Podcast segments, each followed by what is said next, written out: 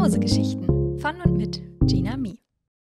Hallo und herzlich willkommen zurück zu einer weiteren Folge Mausegeschichten. Heute haben wir tatsächlich mal wieder eine ganz andere Geschichte und wir gehen heute ein wenig in die japanische Kultur und schauen uns die Kitsunes an, Vielleicht sogar mit einer kleinen Love Story dahinter. Wir werden es sehen.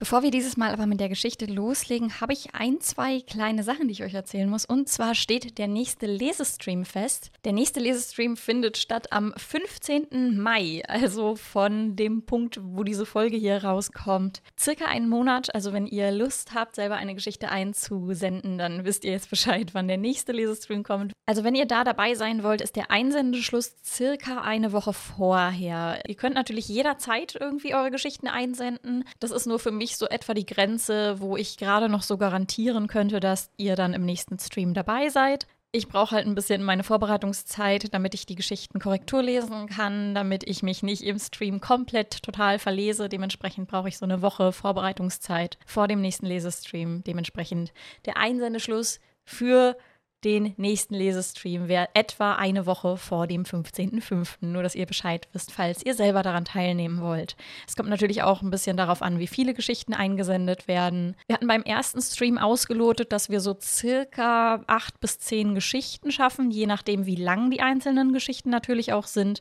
Dementsprechend kommt es natürlich auch darauf an, wie viel eingeschickt wird, ob ich dann schaffe, alles zu lesen.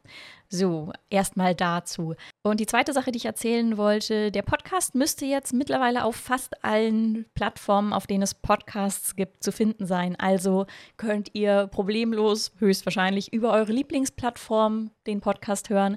Und wir müssten sogar auch, also während ich das hier gerade einspreche, bearbeite ich gerade die Folgen so, dass ich sie auch auf YouTube als Video hochladen kann.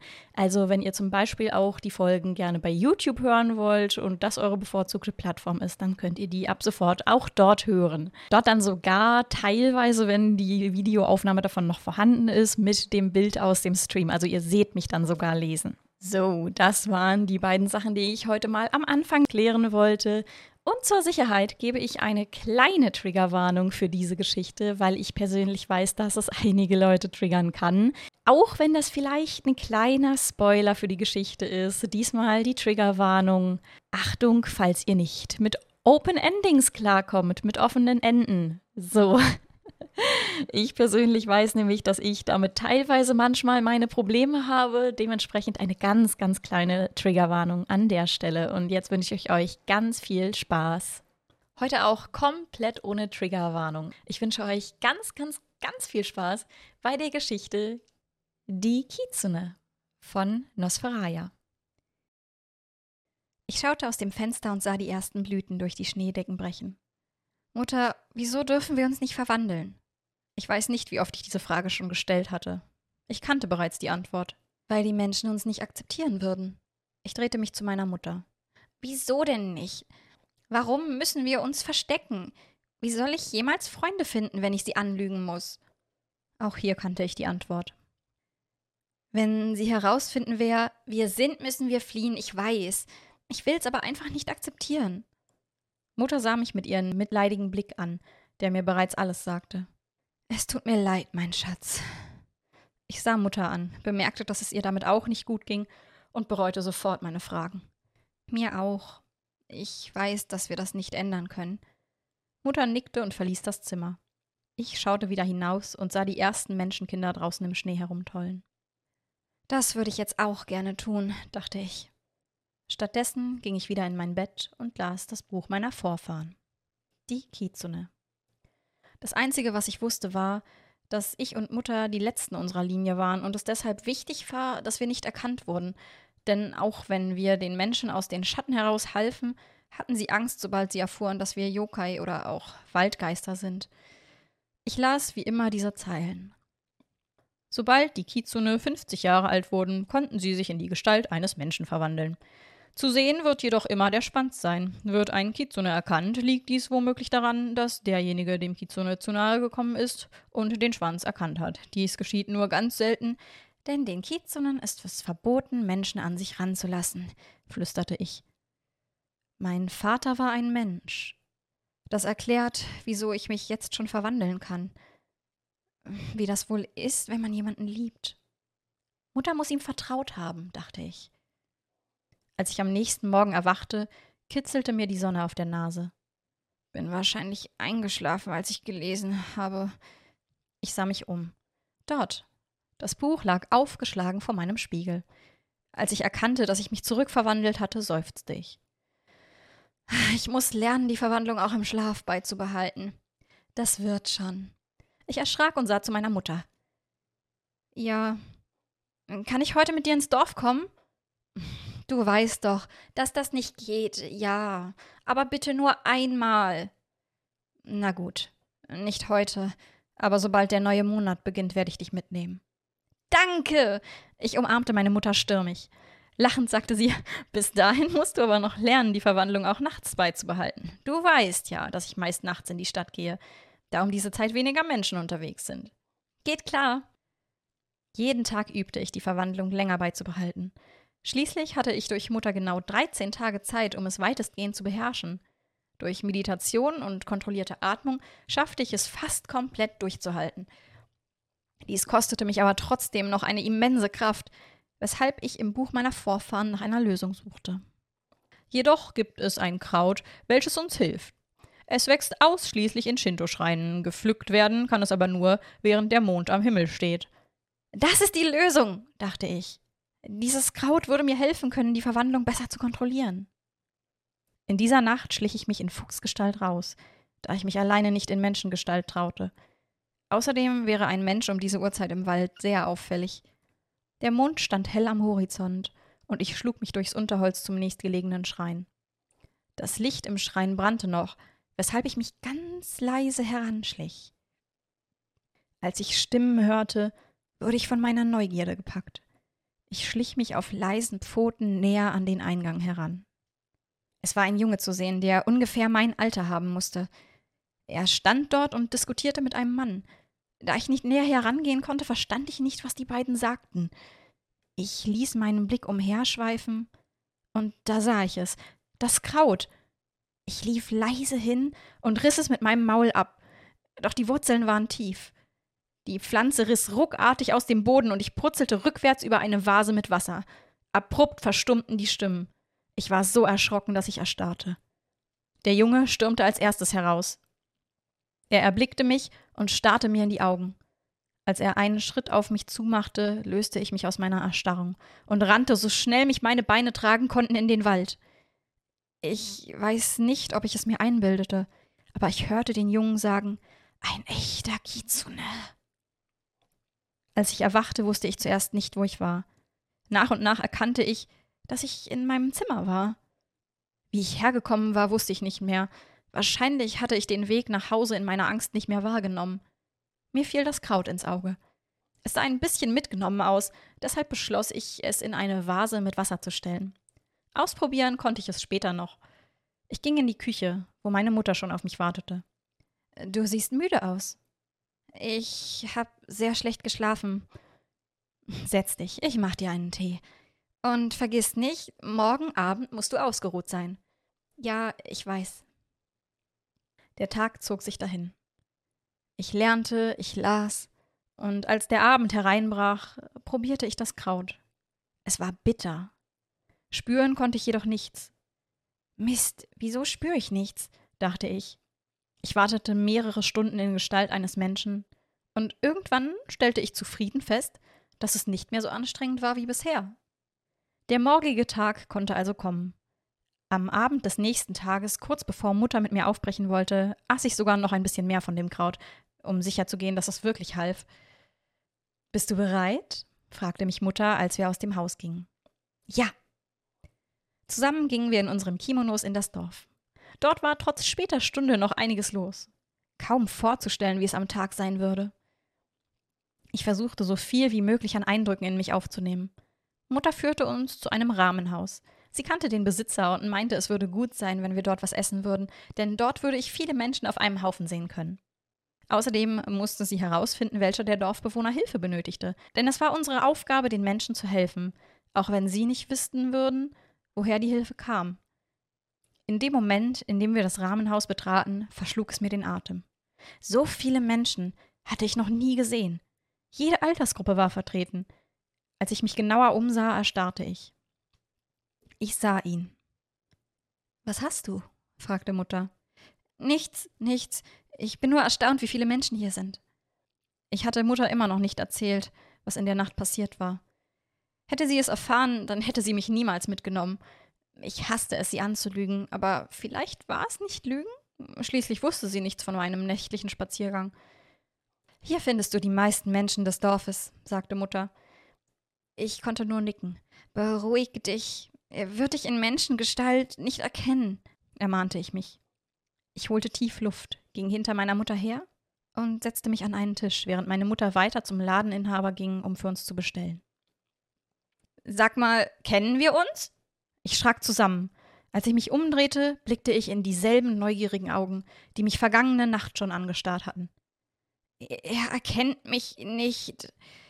Nein, nein, nicht, dass ich wüsste. Ah, du bist neu hier. Hm. Naja, kann man so sagen. Also ich bin Hiro und du? Miorin, antwortete ich. Was für ein schöner Name, rief Hiro. In dem Moment kam meine Mutter.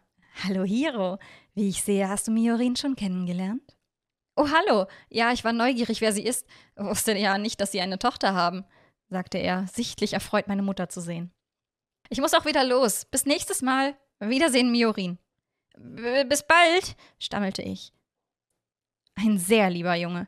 Sein Vater ist der Priester vom Schrein in der Nähe unseres Hauses, sagte meine Mutter. Ah, okay. Ich versuchte überrascht zu wirken.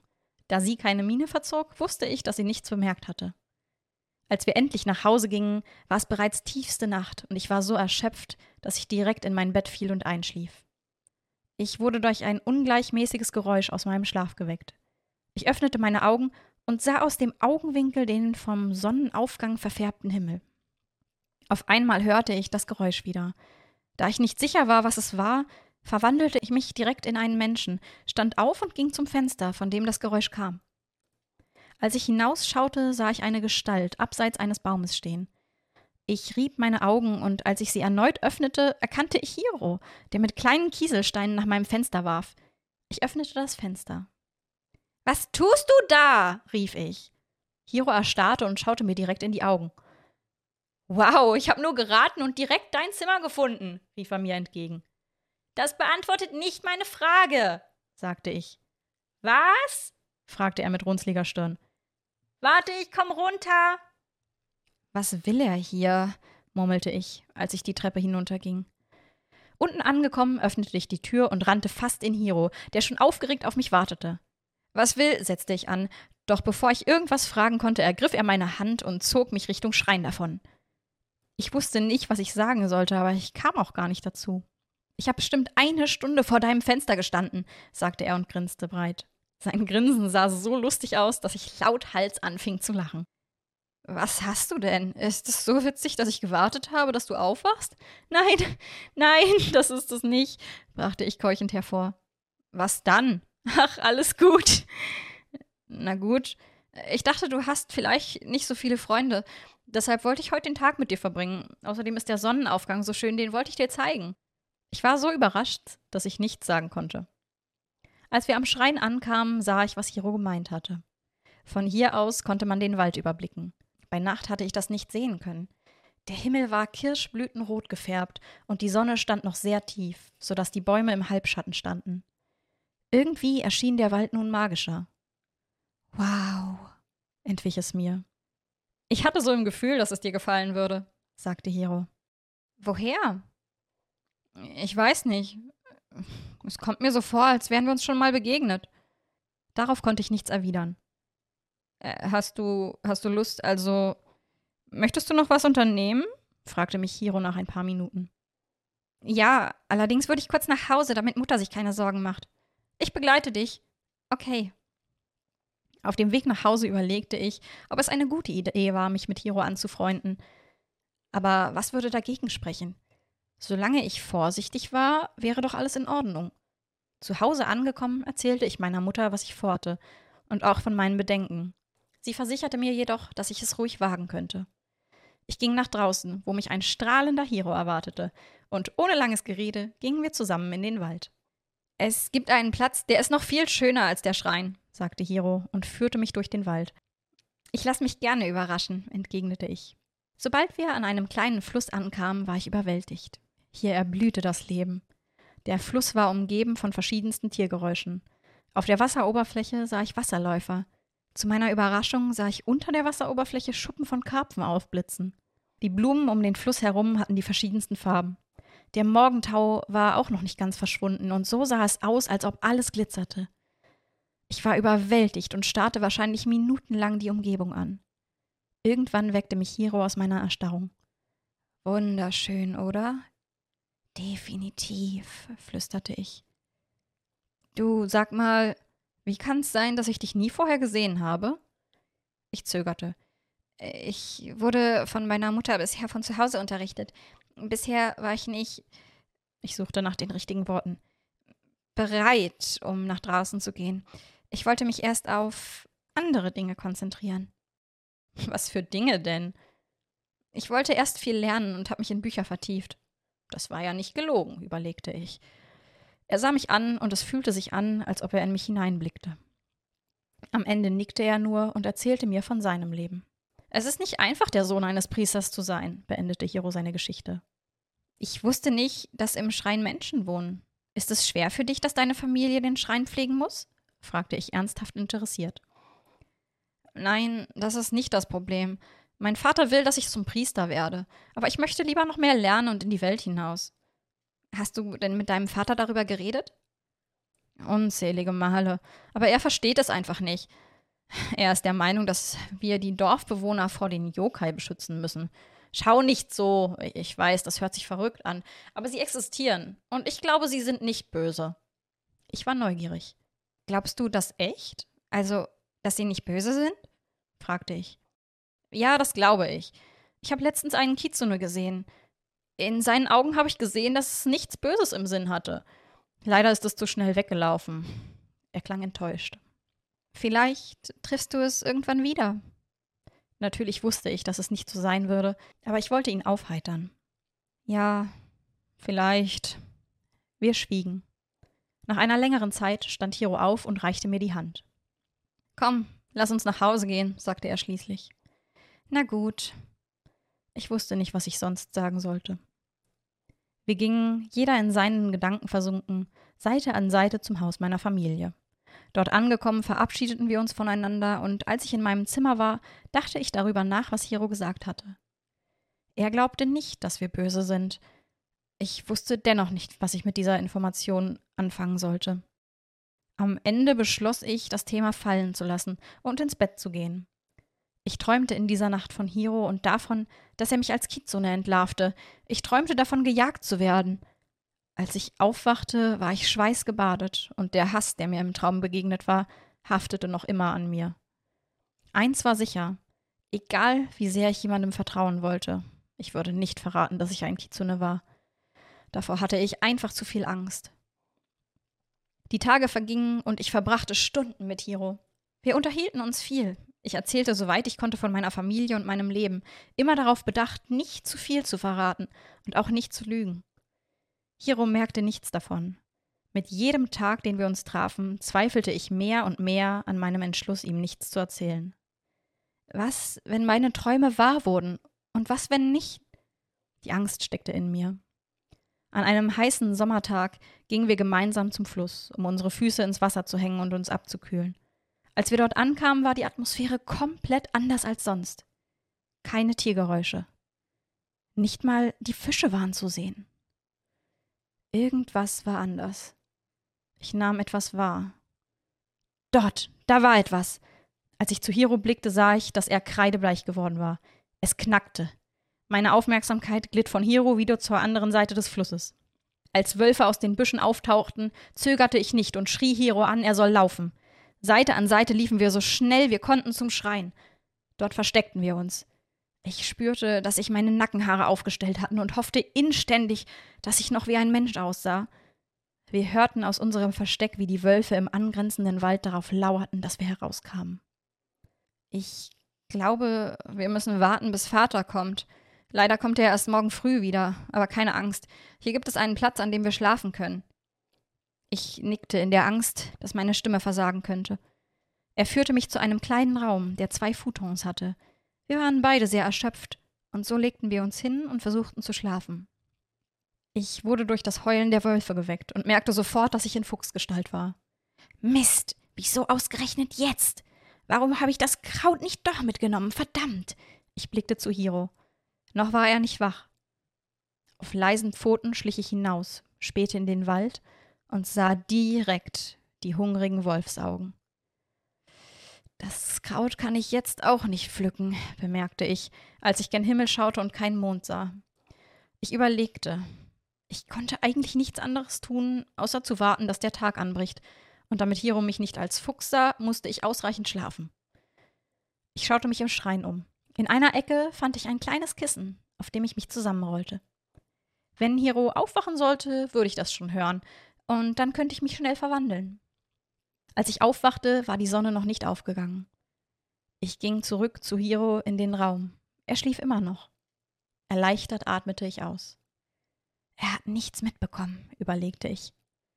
Gerade als ich mich hinlegen wollte, schlug er die Augen auf und blickte mich direkt an.